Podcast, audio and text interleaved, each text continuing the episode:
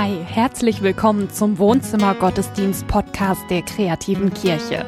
Glauben singen, Glauben leben. Schön, dass du da bist. Hi, herzlich willkommen zum Wohnzimmer Gottesdienst. Yes, schön, dass du mit dabei bist. Unser Thema heute kurz und knapp: Mir reicht's. Vielleicht musstest du das in den letzten Tagen auch mal sagen. Ähm, wie lange ist das denn bei dir her, dass du mal auf den Tisch hauen musst und gesagt, wisst ihr was, Leute, mir reicht's? Das allerletzte Mal. äh, eigentlich vorgestern. Ja. Vorgestern, äh, vorgestern um 3 Uhr oder 4 Uhr, ich weiß es nicht genau. Ich habe nachts das Kind gewickelt, die Schublade aufgemacht, die Windel rausgenommen. In dem Moment pinkelt er im hohen Bogen in die Schublade. da war ich fertig.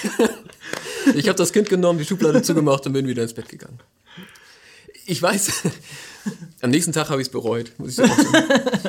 Ich, ich weiß, unserer Gastpredigerin Christina geht es heute um, äh, um Größeres. Um, um Situationen, wo Menschen wirklich das Gefühl haben, ich bin mit meinem Leben, ich stehe, ich, es geht nicht weiter.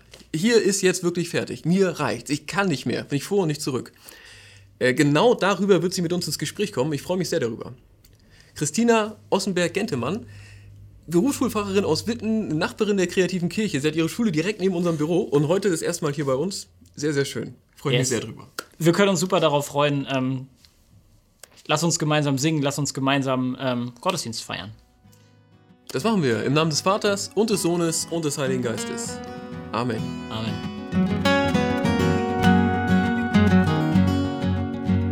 Mir reicht's. Wer kennt das nicht? Ich kenne diese Erfahrung gut, das Gefühl und auch die Erfahrung, an meine Grenzen zu gehen und darüber hinaus. Und ich neige dazu, in diesen Situationen Entschlüsse zu fassen, weil ich dieses Gefühl irgendwie als Zeichen verstehe, auf das ich reagieren muss. Ich kenne Fluchttendenzen. Genauso geht es mir übrigens auch in Momenten des Glücks und der Euphorie, dass ich schnell in diesem Schwung aus der Situation Entscheidungen treffe. Ich bin aber eigentlich gar nicht immer so gut beraten gewesen damit und bin es bis heute nicht, in genau diesen Momenten des Aufgewühltseins mich für oder gegen etwas zu entscheiden. Es ist schon viele Jahre her, unsere Tochter war gerade ganz klein und es war ein Winter, in dem sie einen Erkältungsinfekt nach dem anderen hatte. Dazu kam noch eine Kinderkrankheit und eigentlich kamen wir gar nicht zur Ruhe. Das war gleichzeitig auch die Zeit, in der ich selbst so meine ersten Schritte im Fahrberuf nach der Ausbildung machte und auch mein Mann beruflich Fuß fassen wollte. Wir lebten immer in diesem Spagat zwischen Beruf, sich selbst ausprobieren und finden und Familie. Und schon lange nagte an mir immer diese Frage, ist das nicht eigentlich zu viel? Muten wir eigentlich nicht unseren Kindern und auch uns damit zu viel zu, immer bis an die Belastungsgrenze zu gehen? Und es war einer dieser Infekte unserer Tochter, in dem ich das Gefühl hatte, jetzt ist die Entscheidung auf diese Frage gefallen. Und ich sprach mit einer Freundin und die sagte, hm, ich verstehe dich gut, aber entscheide das nicht jetzt. Gib dir etwas Zeit. Warte, bis deine Tochter wieder gesund ist. Schreib dir vielleicht jetzt sogar auf, wie du dich fühlst und was dir durch den Kopf geht, aber komm erst zur Ruhe. Entscheide das nicht jetzt. Seither übe ich mich ehrlich gesagt immer noch in diesen Satz ein. Entscheide das nicht jetzt. Das ist so ein bisschen wie dieser Satz, darüber möchte ich eigentlich noch mal eine Nacht schlafen. Vielleicht kennst du den. Es ist die Sehnsucht nach Ruhe, nach Gleichgewicht, nach der inneren Mitte, aus der heraus wir bewusst etwas tun wollen. Was braucht es eigentlich, um Entscheidungen zu treffen? Es gibt eine Geschichte im Alten Testament, die dieses mir reicht's so ganz und gar beschreibt. Es ist die Geschichte von Elia. Elia das ist einer von den ganz großen Propheten Adonais, des Gottes Israels. Elia, das ist einer, der hat Temperament, der hat Mut, der stellt sich zur Not auch alleine hin und streitet für seinen Gott. Elia hatte gestritten und hatte es allen gezeigt. Dieser eine ist der einzige Gott. Und trotzdem stellte die Königin ihm nach und trachtete ihm nach dem Leben. Zu groß war dieser Gott für sie und zu sehr jagte auch sein Prophet ihr Angst ein. Elia erlebt einen Tiefpunkt. Er geht auf die Flucht. Er kommt in die Wüste. Aufgeben. Leere. Ich möchte dir ein Stück aus dem Buch der Könige vorlesen. Es ist genug, sagte er. Herr, nimm mir doch das Leben, denn ich bin nicht besser als meine Vorfahren. Schließlich legte er sich hin und schlief unter dem Ginsterstrauch ein. Plötzlich berührte ihn eine Botschaft, und er hörte Steh auf und iss. Als Elia um sich blickte, fand er etwas neben seinem Kopf. Frisches Fladenbrot und einen Krug mit Wasser. Er aß und trank, dann legte er sich wieder schlafen. Doch die Botschaft erschien ein zweites Mal. Wieder berührte er sie ihn und sprach Steh auf und iss, denn du hast einen weiten Weg vor dir. Da stand Elia auf, aß und trank und ging los. Durch das Essen war er wieder zu Kräften gekommen. 40 Tage und 40 Nächte war er unterwegs, bis er den Horeb, den Berg Gottes, erreichte.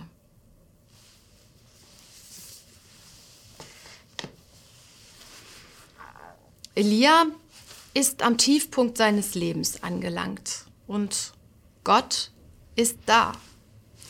Gott ist da und sagt nicht sowas wie, hey Elia, stell dich nicht so an, du schaffst das schon, geh mal weiter. Gott ist da und er sieht, was Elia braucht. Und er schenkt ihm Zeit, er lässt ihn ausruhen und er stärkt ihn mit Brot und Wasser. Elia kann durch diese Stärkung aufstehen und weitergehen und begegnet Gott am Horeb. Die Geschichte von Elia, die trifft mich ins Herz. Es ist diese Flucht in die Wüste und es ist dieses mir reicht's, was Elia da erlebt, was ich so gut kenne. Besonders ist es aber, was Gott tut, was mich so beeindruckt. Gott unterbricht Elia in diesem mir reicht's. Gott sieht, was Elia braucht und Gott schenkt ihm Geborgenheit. Der Fluchtort Elias wird zum Zufluchtort. Er wird gestärkt und er bekommt neue Kraft durch die Ruhe. Und der Prophet erfährt Gottes Gegenwart. Ich finde mich in dieser Geschichte wieder, weil ich dieses mir reicht's so gut kenne. Ich möchte mich aber auch in dieser Geschichte wiederfinden, weil ich fest glaube, dass Gott mich auch in meinem mir reicht's unterbrechen will.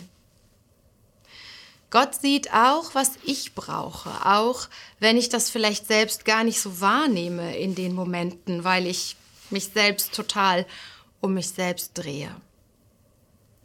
Gott will meinen Fluchtort auch zu einem Zufluchtsort machen. Das sieht sicher anders aus als bei Elia. Und eines verbindet aber meine Geschichte mit der Elias, und das ist Gott selbst. Gott selbst will die Geborgenheit sein, der Ort, an dem ich zur Ruhe komme, an dem ich neue Kraft schöpfen kann. In der jüdischen Tradition wird der Eigenname Gottes nicht ausgesprochen. Aus Respekt vor diesem Namen und aus Sorge vor Missbrauch wird Gott mit Bedeutungen belegt, mit Attributen. Und eines dieser Attribute, was für Gott gebraucht wird, ist Hamakom, der Ort. Gott selbst ist der Ort. Aber wie ist das eigentlich mit mir? Wie komme ich ran an diesen Ort, an, diese, an diesen Zufluchtsort?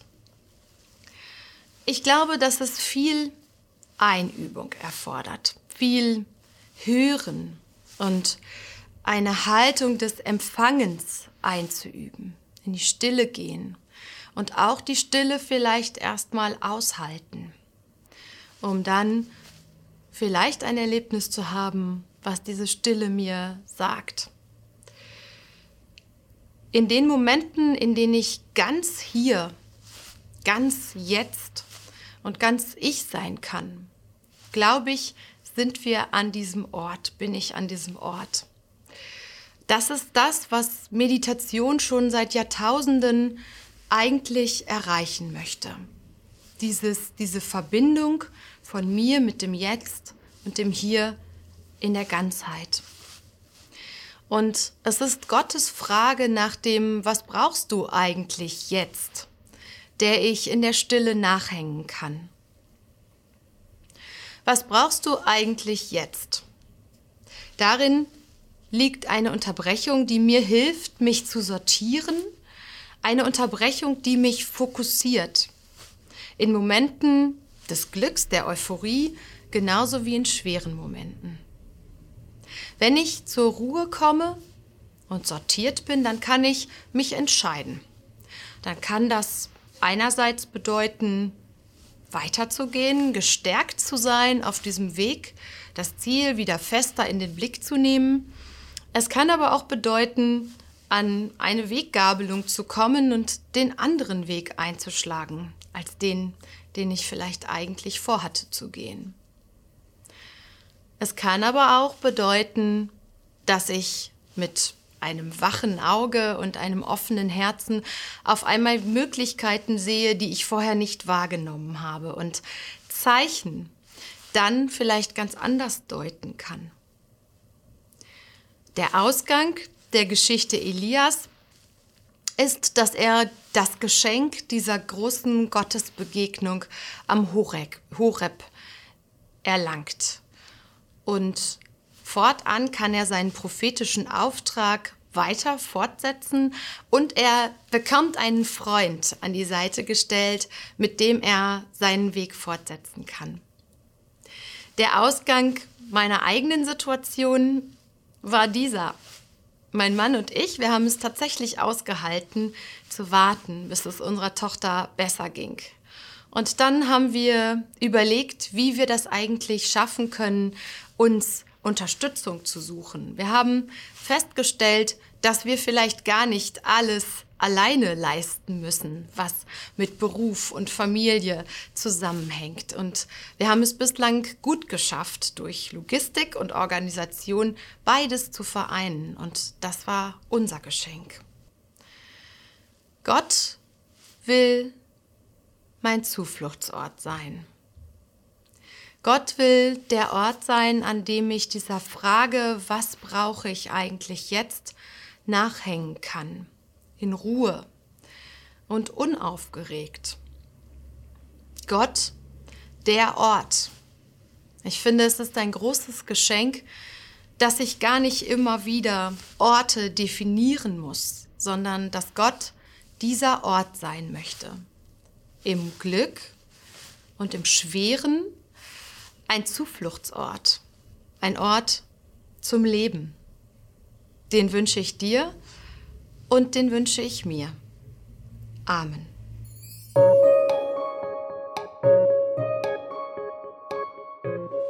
Gott als der Ort, Gott als der Ort der Ruhe, der Ort, an dem, an dem ich weiterkomme mit meinem, ich komme gar nicht weiter.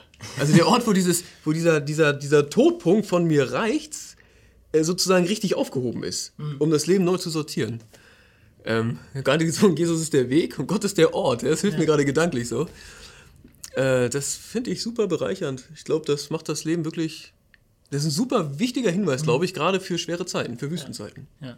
Und auch, das sagte Christina ja auch, der Ort, ähm, der mich auch unterbrechen kann. Also nicht nur der, nicht nur die Ruhe, die ich irgendwie suchen muss, weil vielleicht gibt es auch Momente, in denen ich das gar nicht mehr kann. Ne? Vielleicht gibt es Momente, in denen ich das gar nicht mehr aufsuchen kann. Und dann unterbricht er mich mit, mit seiner Ruhe in, in meinem Alltag, in meinem Stress und in meinen Herausforderungen. Und ähm, das, ähm, das macht es mir noch mal, mir noch mal leichter. Begegne dir so, wie du es brauchst. Ja, so wie absolut. damals dem Ja, Elia. Ne? ja, ja. Ich finde auch die, die Elia-Geschichte als so, so archetypisch, ne? er will nicht mehr leben. Hier geht es gar nicht weiter. Ich finde, das, äh, ist eine super tolle Geschichte für heute. Absolut. Immer. Es gibt Dinge in deinem und meinem Leben, also mir geht es zumindest so, da tut es einfach gut zu wissen, dass ich da im Gebet von anderen Menschen getragen bin. Dafür und für all deine Anmerkungen, Rückmeldungen, Ideen haben wir eine E-Mail-Adresse. Die heißt wohnzimmergottesdienst.kreative-kirche.de. Wir freuen uns auf diesem Weg von dir zu hören. Schreib uns. Wenn du kannst und magst, freuen wir uns auch über eine Spende. Der Wohnzimmergottesdienst lebt von Spenden. Vielen Dank für alles, was möglich ist. Daniel und ich, wir werden jetzt gleich mit Christina noch weiter über Orte der Ruhe sprechen. Darüber, was es bedeutet, Gott als einen solchen Ort ähm, zu erleben, wie das gelingt, wie das vielleicht auch manchmal nicht gelingt. Ähm, ich glaube, das wird richtig spannend. Äh, du bist herzlich eingeladen, mit dabei zu sein. Den Link zur neuesten Ausgabe auf den Kaffee, den findest du unten in der Videobeschreibung. Ansonsten sind wir auch noch auf Social Media unterwegs, Facebook, Instagram. Es gibt noch ein Newsletter von der Kreativen Kirche. Wenn du uns auf all diesen Kanälen abonnierst, dann bist du bestens ausgerüstet, nichts mehr zu verpassen rund um die Krea, den Wohnzimmergottesdienst und die Arbeit, die wir machen. Du solltest auf gar keinen Fall den Gottesdienst nächste Woche verpassen. Denn es wird was ganz Besonderes. Hanjo Gäbler ist dabei. Hanjo Gäbler und sein 500 Leute starker Hope Choir. Also in digitaler Form haben sie alle zusammen äh, einen Song produziert und zwar We Can Do Better. Ich freue mich da sehr drauf. Ähm, es wird irgendwie spektakulär. Es ist Weltpremiere nächste Woche. Absolut, mein, meine Mutter macht da mit. Super cool. Ja, Das ist so schön, ey. Vielleicht, vielleicht Ja. du ja auch. Vielleicht du ja auch. Also Das heißt, wir freuen uns, dich nächste Woche im Wohnzimmer-Gottesdienst zu sehen. So rum ist es ja. ja, das soll. Ey, sei mit dabei. Ansonsten bis nächste Woche. Bleib gesund, bleib behütet und gesegnet. Bis dahin, Ciao. mach's gut. Ciao. Der Segen des Gottes von Abraham und Sarah. Der Segen des Sohnes von Maria geboren und der Segen des Heiligen Geistes, der uns schützt und umhüllt wie die Arme liebender Eltern. Der komme über dich und bleibe bei dir, jetzt und alle Zeit. Amen.